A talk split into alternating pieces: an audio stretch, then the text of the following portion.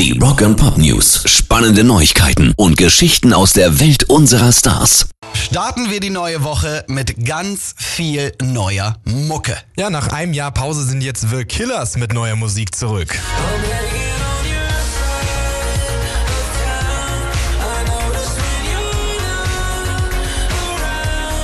Your Side of Town heißt der erste Track aus dem neuen Album. Auf die ganze Platte müssen wir aber noch ein paar Wochen warten.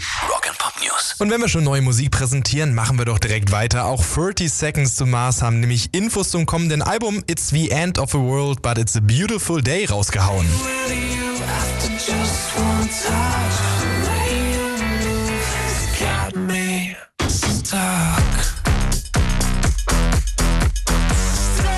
Der Track Stuck ist ja schon ein bisschen länger raus. Am 15. September gibt es dann jetzt das ganze Album. Und neu ist jetzt, erstmals wird die Platte dann kurz drauf live hier bei uns in Deutschland Toll. präsentiert. Und zwar auf der Kölner Zukunftsmesse Digital X. Okay, Verbindung sehe ich nicht, aber egal. Hauptsache 30 Seconds to Mars äh, treten in Deutschland auf.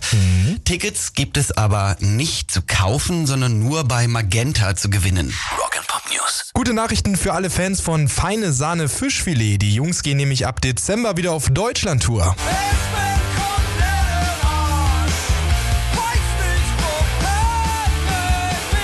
Zehn Termine sind geplant. Der erste dann am 7. Dezember in Hannover. Ich bin mir ziemlich sicher, die ein oder andere feine Sahne Fischfiletkarte wird in einem Nikolausstiefelchen landen.